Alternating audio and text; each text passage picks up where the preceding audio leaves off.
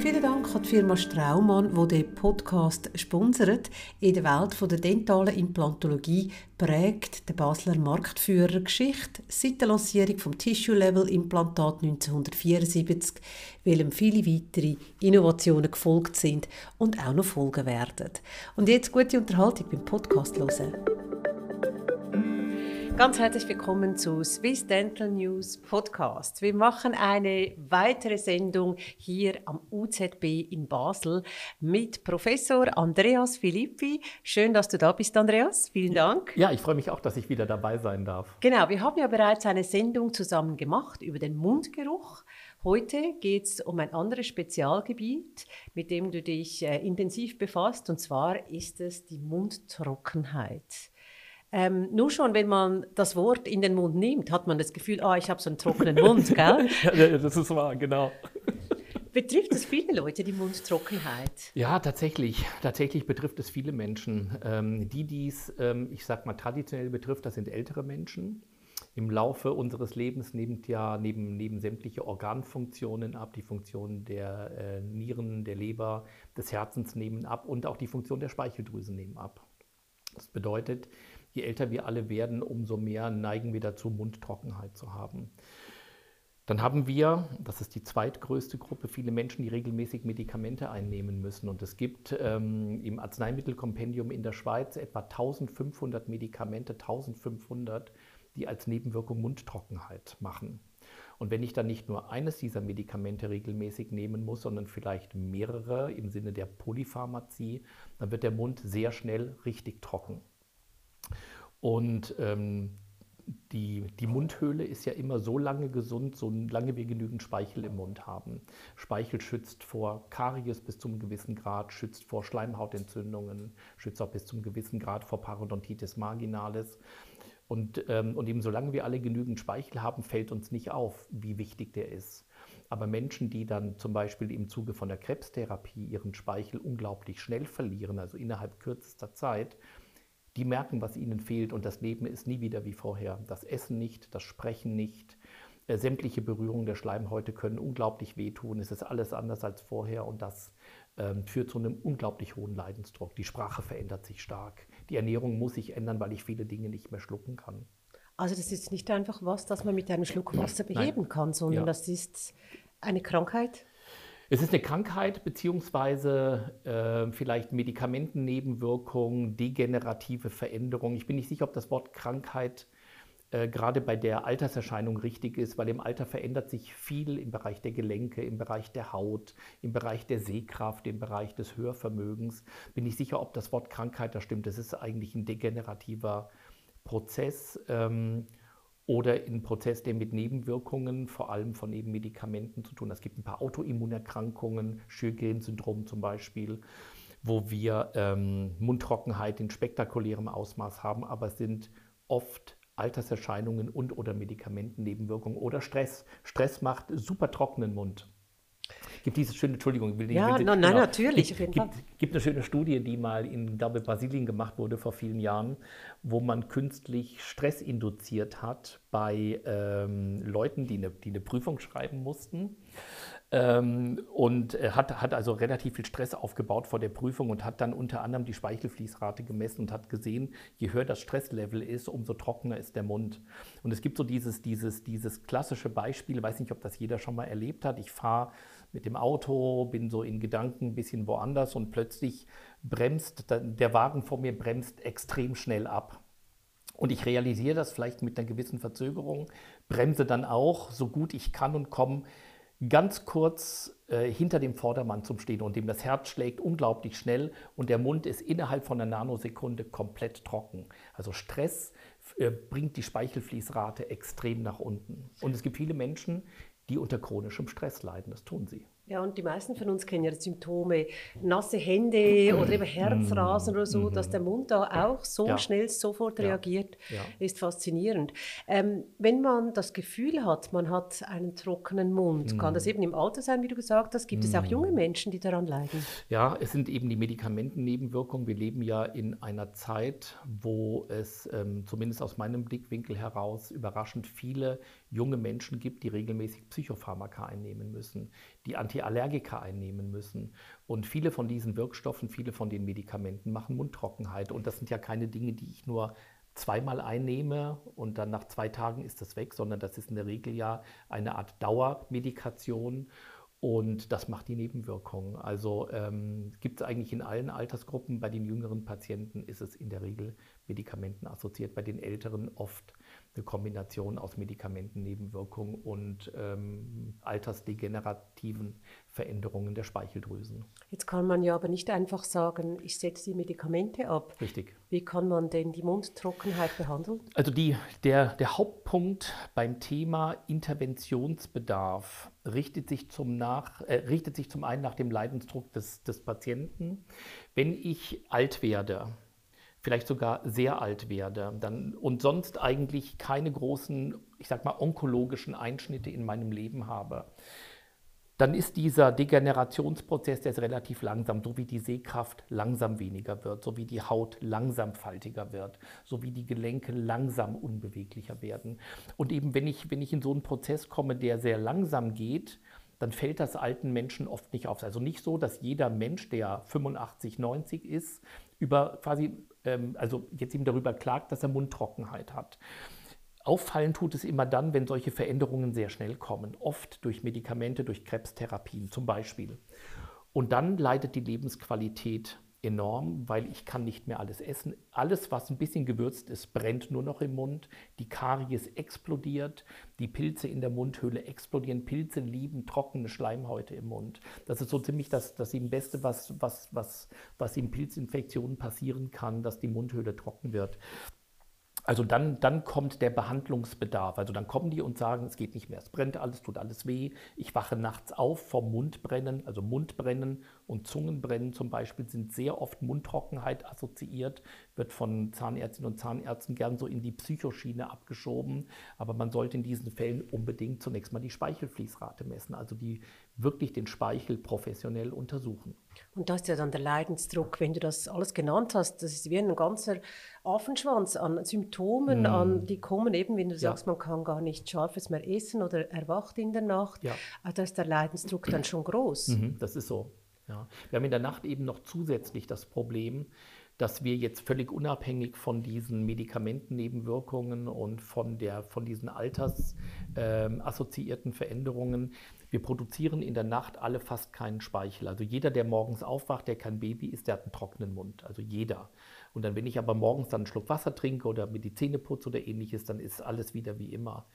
Aber Menschen, die sowieso schon einen trockenen Mund haben und in der Nacht dann 0,0% Speichel produzieren, die können vor Zungen- und Mundbrennen, können die nachts aufwachen. Und das, das eben erzählen sie uns dann eben auch. Und dann trinken die abends viel, um das zu kompensieren, aber dann kommt ja im Alter das Thema Inkontinenz dazu. Deswegen trinken alte Menschen ungern abends noch viel Flüssigkeit, weil sie dann nachts eventuell mehrfach aufstehen müssen, was sie gerne vermeiden möchten. Und diese, diese quasi Kombination, ja, mehr trinken, löst das Problem nicht, aber macht wenigstens die, die, quasi Symptome kurz nach dem Trinken im Mund besser. Und das Thema Inkontinenz in Verbindung ist keine gute Kombination. Mhm. Aber das Trinken an und für sich wäre die richtige Lösung, oder? Ähm, ja, das kommt wieder ein bisschen auf die Ursache an. Also wenn ich eine Autoimmunerkrankung habe, löst das Trinken das Problem nicht. Wenn ich diese altersassoziierten Veränderungen der Speicheldrüse habe, dann produzieren die Speicheldrüsen einfach weniger Speichel. Auf der anderen Seite ist es aber so, und das gilt jetzt eigentlich für alle Menschen, das, was die Speicheldrüsen produzieren und als Speichel in unseren Mund bringen, muss ich als Wasser erstmal oben irgendwann eben reingeschüttet haben.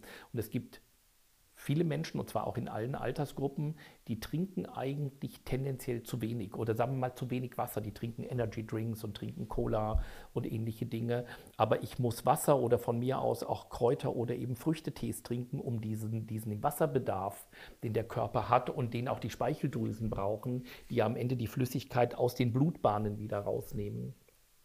Also das heißt, wenn ich, wenn ich jetzt keine Medikamentennebenwirkung habe und nicht alt bin und keine Krebstherapie und keine Autoimmunerkrankung habe, dann ist viel Trinken schon mal ein super guter Tipp gegen Mundtrockenheit. Und die anderen? Also wenn ich, und jetzt muss ich wieder, und es gibt eben so viele mhm. Ursachen, deswegen muss ich immer so ein paar Dinge ausschließen, wenn ich nicht eine schwere Degeneration der Speicheldrüsen habe, keine Strahlen oder keine Chemotherapie habe oder ähnliche Dinge, dann ähm, haben wir ja die, die, die nette oder wie ich finde sehr spannende Situation, ähm, der Mensch oder der quasi Erwachsene, muss man sagen, kaut am Tag ungefähr eine Stunde. Also wir essen ungefähr eine Stunde, wo wir kauen. Drei Mahlzeiten, bei manchen sind es zwei. Und in dieser einen Stunde von den 24 Stunden produzieren wir zehnmal so viel Speichel wie in den anderen 23 Stunden. Und, und deswegen empfehlen wir bei uns im Zentrum, wenn es vielleicht daran liegt, das Thema kauzwingende Nahrung heißt das bei uns. Also Dinge, die man nicht einfach nur runterschlucken kann, so wie vielleicht Toastbrot, sondern Dinge, die man klein kauen muss. Vollkorn, Rohkost, solche Dinge. Denn wenn ich eben meine Kauzeit verlängere, zum Beispiel auch durch Kaugummi kauen mhm. verlängere, produziere ich viel mehr Speichel. Das funktioniert nicht, wenn die Speicheldrüsen tot sind, zum Beispiel durch eine Krebstherapie. Daneben funktioniert es nicht mehr.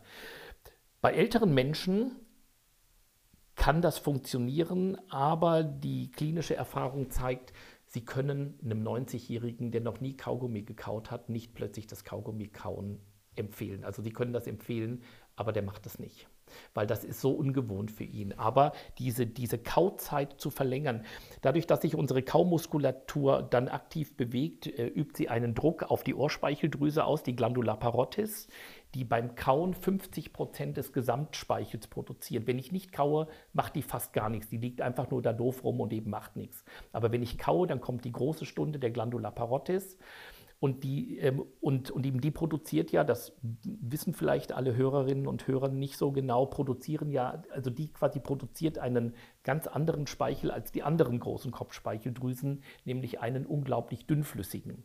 Die anderen Kopfspeicheldrüsen haben eher so einen etwas zähen, klebrigen Speichel. Und diesen dünnflüssigen brauche ich, damit der Speichel, ähm, dass der Speisebrei beim Kauen schön durchfeuchtet wird, damit ich das dann runterschlucken kann und der Magen ein bisschen besser damit klarkommt. Also der Speichel hat eine ganz, ganz wichtige Funktion. Mhm.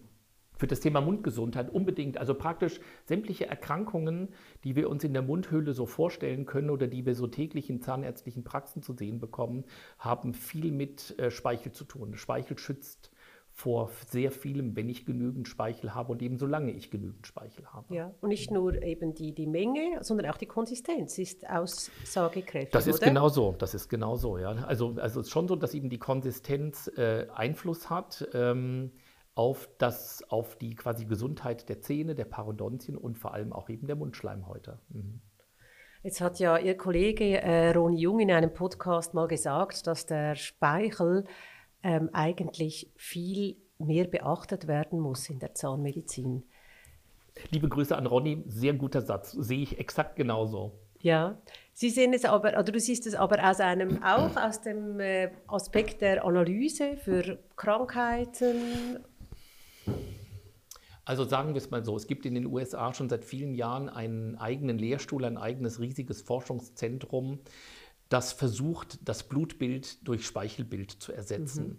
Und auch wir arbeiten im Bereich Kinderonkologie. Wir haben hier eine sehr gute Zusammenarbeit mit eben meiner Frau Cornelia Filippi und mit eben Tamara Diersch, Oberärztin in der Kinderonkologie, schon seit vielen Jahren, wo wir Speichelanalysen bei krebskranken Kindern machen, was total spannend ist. Und dort aus Speichelproben Veränderungen in der Mundhöhle ablesen können, die sich dort entwickeln könnten. Also dieses, dieses Thema ist cool. Der vom, vom, wenn wir aber mal, mal eben von der Forschung in den klinischen Alltag gehen, wir sind in Mitteleuropa und ich glaube überall auf dem Planeten äh, immer noch Lichtjahre davon entfernt, die Speicheldiagnostik statt Blutbilddiagnostik zu machen. Überall wird Blut abgenommen, routinemäßig bei Hausärztinnen und Hausärzten. Eigentlich ist alles was im Blut ist, ist auch im Speichel, aber in viel, viel, viel kleineren Mengen. Das heißt, die Analyseverfahren und eben die labortechnischen Verfahren sind deutlich komplexer, zumindest Stand heute. Aber für, für also wenn ich jetzt an kleine Kinder denke, wo man Blut abnehmen muss, mhm. was das ja mhm. manchmal für ein Drama ist oder wo die Eltern lange vorbereiten müssen mit Emla-Pflastern mhm. auf den Handrücken und mhm. so wenn man das durch eine Speichelprobe irgendwann ersetzen könnte, wäre das großartig. Ja, sinnvolle Lösung. Und eben, wir haben im Speichel, das haben die Parodontologen ja mit ihrem Sulcus Fluid-Tests ja auch schon eben früher gemacht. Wir haben ja in, in Mundflüssigkeiten, wenn ich das mal etwas, ähm, etwas übergreifend formulieren darf, da haben wir schon sehr gute diagnostische Tools, die wir also nicht nur für die Allgemeinmedizin, sondern auch für die Zahnmedizin tatsächlich verwenden könnten. Aber die Analyse ist nicht so einfach. Also die, der, der Aufwand, solche Speichelproben zu analysieren. Wir haben das bei unseren Studien in der Kinderonkologie gesehen, wo wir mit Zytokinen arbeiten. Zytokine sind äh, Vorboten für Entzündungen assoziierte Veränderungen in der Mundhöhle. Es gibt unheimlich viele Zytokine. Äh, jedes reagiert anders auf andere Einflüsse, die auf den Körper einstürzen. Und das ist schon, das ist schon ein komplexes Thema, aber es ist super spannend. Also mhm. ähm, nochmal liebe Grüße an Ronny, das Thema ist noch lange nicht da, wo es hingehört. Mhm. Es fehlen noch die Tools, oder? Wie du gesagt hast, es ist ein langer Prozess oder noch nicht ganz so aufschlussreich. Also ich denke, es fehlen die Tools ähm, dann fehlt vielleicht noch ein bisschen, wenn ich jetzt auf die Zahnmedizin komme, ja. wenn wir mal von der Onkologie wieder weggehen, dann fehlt noch ein bisschen die Evidenz. Also wie sicher kann ich, wenn ich 70 Zytokine aus einer Speichelprobe auswerte. Ich kann unheimlich viele Zytokine da auswerten. Ich brauche nur die quasi Laboratorien, die das können. Dann habe ich ein Cluster von Auswertungen, 70 Messwerte. Und dann zu sagen, okay, wenn von diesen 70, 35 etwas erhöht sind und die anderen 25 sind etwas niedriger und die verbleibenden sind unverändert, dann habe ich ein Paro-Risiko.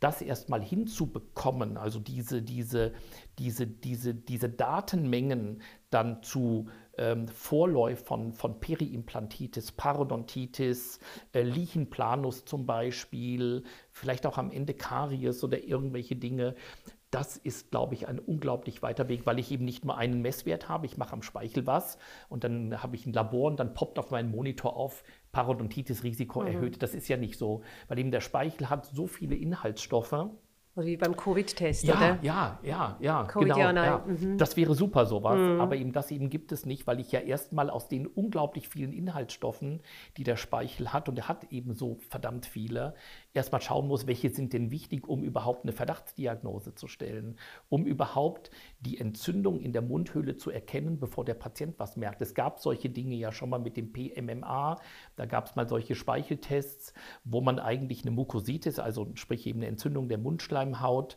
äh, im eben Labortest diagnostizieren konnte oder glaubte zu können, bevor der Patient überhaupt was gemerkt hat. Die Realität ist, dass das nicht wirklich klinisch funktioniert hat, weil das Thema nicht ganz so einfach ist und weil die Messverfahren einfach nicht ganz so einfach sind. Aber es wäre ein sinnvolles Tool. Es wäre eine Erleichterung, wie du sagst, nicht nur bei Kindern, auch bei Erwachsenen, oder? Statt das Blutbild das mit dem Speichel zu machen. Also es wäre eben der Hammer, wenn wir das irgendwann hinkriegen. Und ich glaube nicht, dass wir das in den nächsten 15 oder 20 Jahren erleben werden, dass äh, Zahnärztinnen und Zahnärzte oder auch Hausärztinnen und Hausärzte äh, wirklich regelmäßige Speichelanalysen machen, um etwas zum Thema allgemeinmedizinische Gesundheit oder in der Zahnmedizin über das Thema orale Gesundheit zu sagen. Aber ähm, Speichel ist eine Körperflüssigkeit, die irre viele Informationen bereithält. Sie können heute ähm, in, in neben Apotheken ja schon solche Speicheltests kaufen, Burnout-Risikotests, Melatonin-Tests, äh, ob sie gut einschlafen können oder nicht. Die Evidenz dahinter, die sei mal ein bisschen in Frage gestellt. Aber es gibt ja heute Dinge, die, die, die der praktisch eben Consumer, ohne dass er ein ärztliches Rezept hat, kaufen kann. Für Speicheltests, Fruchtbarkeitstests anhand des Speichels. Also es gibt viel. Aber in der Zahnmedizin gibt es diesbezüglich eben noch nichts, und zwar nicht, weil die Zahnmediziner jetzt vielleicht dann irgendwie zu faul wären, sowas zu, zu, hinzukriegen, sondern wenn wir solche Tests machen, oder irgendwann implementieren, dann müssen die ja objektiv besser sein als das, was wir bisher haben. Oder dass wir eben äh, Plaque anfärben, dass wir Parodontitis mit Sondierung und Bleeding und Probing und solchen Dingen diagnostizieren. Also diese Tests müssten mindestens so gut sein wie das, was wir jetzt haben, aber sie wären dann nicht invasiv, müssten vielleicht nicht mehr mit Parosonden sondieren an jedem Zahn an sechs Stellen, wenn wir irgendein Tool hätten, das uns das zeigt, weil wir im Speichel dann plötzlich Dinge haben, die nur bei 4 mm Taschen auftreten, die nur bei 6 mm mm Taschen auftreten, die nur bei 10 mm Taschen auftreten. Ich bin sicher, dass sowas irgendwann möglich sein wird, aber das tönt viel einfacher, mhm. ähm, als es in der Realität ist. Und ähm, am Ende, das ist ja auch noch ein Punkt, wenn es dann solche Tests gibt, werden die Testzentren und die Testverfahren am Anfang teuer sein, wie immer. Und irgendjemand muss das bezahlen. Und bis die Kostenträger dann sowas übernehmen, gehen nochmal viele Jahre ins Land. Also deswegen, ja, es wäre super und ich glaube auch, dass da noch ganz viel Luft nach oben ist. Aber ich glaube, der Weg dahin wird auch sehr weit sein. Mhm, war auch spannend, jetzt mal da ein Zeitfenster zu hören. Oder man sagt immer, das kommt, das kommt, aber du redest jetzt von 15, 20 Jahren. Also das ist nicht morgen. Ja, wir sind, also, wir sind da noch nicht, ja. Ja. Mhm. Okay. Mhm. Ähm, der Speichel ist äh, heute das Thema mit der Mundgesundheit, mit der Mundtrockenheit. Mhm. Wenn du eine Take-Home-Message auch da an unsere Zuhörerinnen und Zuhörer hast, wenn man das Gefühl hat, man hat einen trockenen Mund mhm. und das löst sich nicht einfach mit noch ein Glas Wasser zusätzlich ja. trinken, was soll man tun? Also der Punkt ist, dass man wahrscheinlich, also die meisten gehen ins Internet. Mhm. Aber das Problem ist, dass man im Internet, wir haben das ja auch gemacht oder machen das auch immer wieder mal, um mal zu schauen, was empfiehlt denn das Internet äh, bei Dingen, die wir den Patienten empfehlen würden, ist das das Gleiche. Da wird unheimlich viel Werbung vor allem für irgendwelche Produkte mhm. gemacht ähm, und zwar im wirklich weitesten Sinne. Und die meisten bringen nichts, die, die praktisch eben verbrennen nur Geld. Also die eine Variante wäre, dass man sich einen Ratgeber sucht. Ähm, wir haben selber einen Ratgeber geschrieben. Ich will jetzt hier keine Werbung für unseren Ratgeber machen, aber wir haben einen eigenen Ratgeber für Menschen geschrieben, die Mundtrockenheit haben, der eben nichts mit Produkteempfehlungen zu tun hat, sondern wirklich ein eben produkteneutraler Ratgeber, was ich selber tun kann als jemand, der vielleicht oder auch objektiv von eben Mundtrockenheit betroffen ist.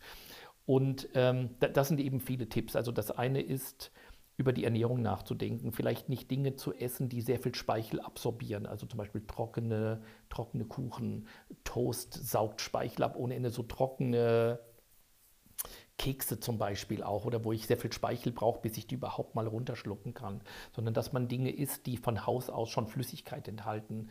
Obst, Gemüse, Melone ist natürlich traumhaft jetzt im Sommer oder enthält unglaublich viel Wasser.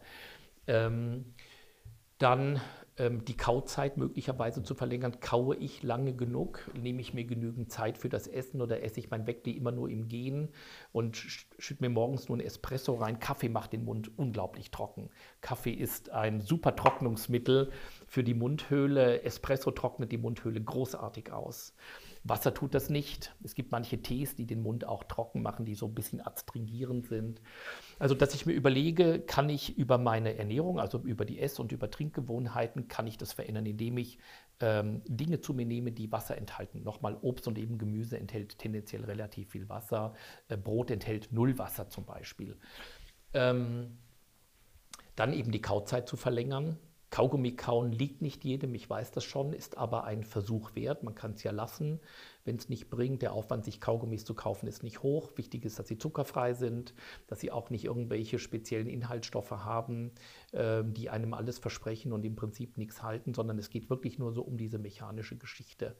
Dann gibt es äh, die Massage der Kopfspeicheldrüsen. Das ist ein äh, Audiopodcast, deswegen kann ich es nur erklären und nicht zeigen. Mhm. Wenn man die flachen Hände vor das Ohr auf die Glandula parottis legt, dann die Zahnreihe schließt, was ich jetzt nicht kann, weil ich rede, und dann die, die, die, die, die Handflächen, die auf der Parottis liegen, von vorne nach hinten bewegt. Nur von vorne nach hinten. Keine Kreise, nicht von oben nach unten. Merkt man sofort, wie sich im Mundboden der Speichelsee sammelt. Sofort. Also das ist praktisch so eine Verlängerung der Kauzeit, indem ich einfach eine mechanische Belastung drauf gebe.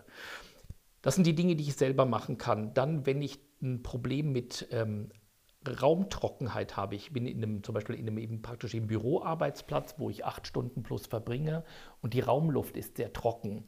Auch dadurch wird mein Mund trockener, wenn ich die ganze Zeit trockene Luft ein- und ausatme.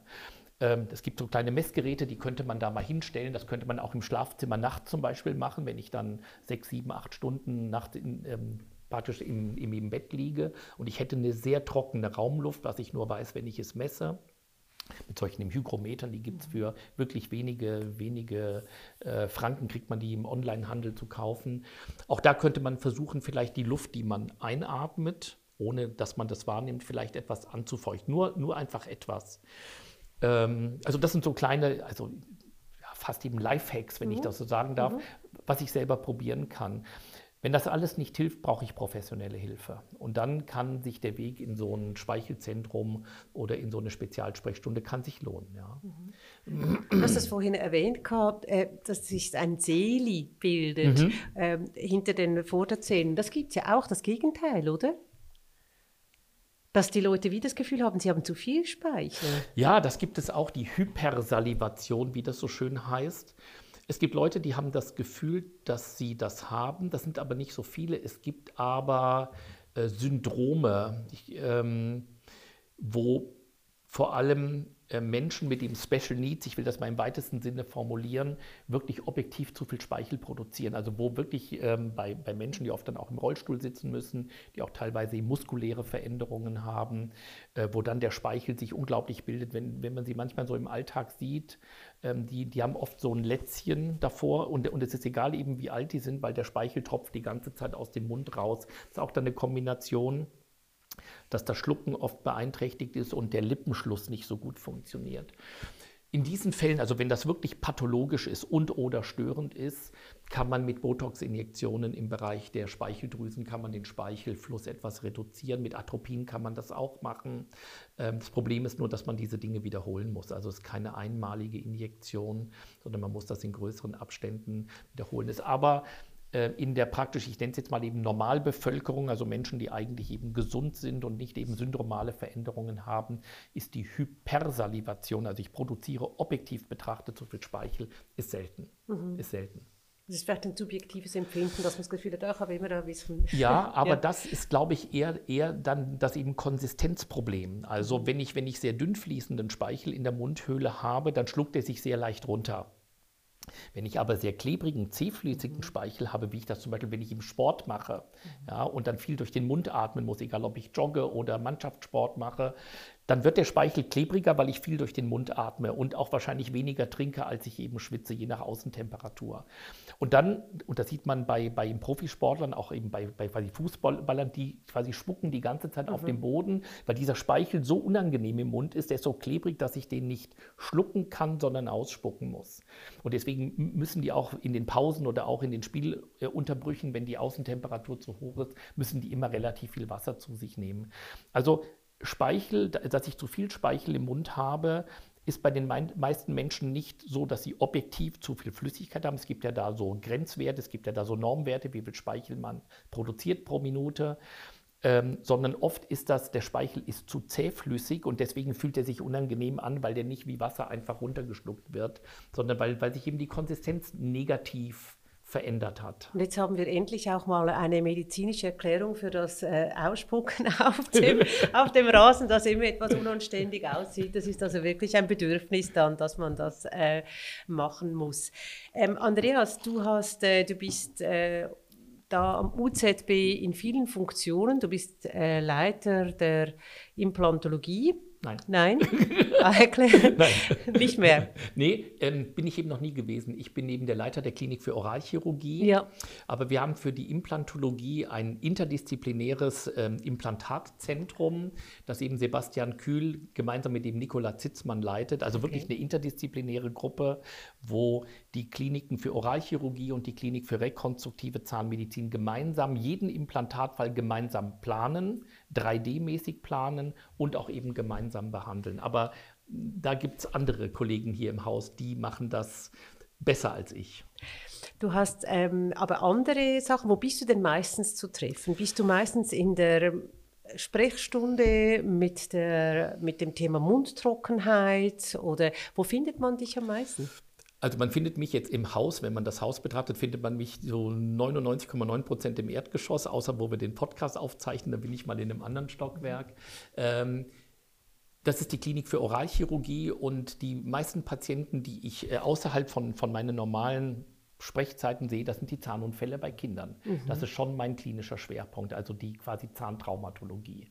Also die meisten Zuweisungen, die ich bekomme, äh, und zwar von sehr weit her, sind fast alles Traumafälle. Im weitesten Sinne vor allem Fälle, die sehr komplex sind oder die einem zu entgleiten drohen. Ich denke, das ist fast wieder ein Teaser für den nächsten Podcast. Ja, das können wir gerne machen. ja, sehr gut. Das können wir gerne machen. Vielen Dank, Andreas äh, Philippi, dass wir da am UZB in Basel diesen Podcast aufzeichnen können konnten. Und ja, wer weiß, vielen Dank. Würden wir sehr gerne natürlich noch eine weitere Sendung mit Ihnen machen. Vielen Dank. Ebenfalls vielen Dank, es hat Spaß gemacht.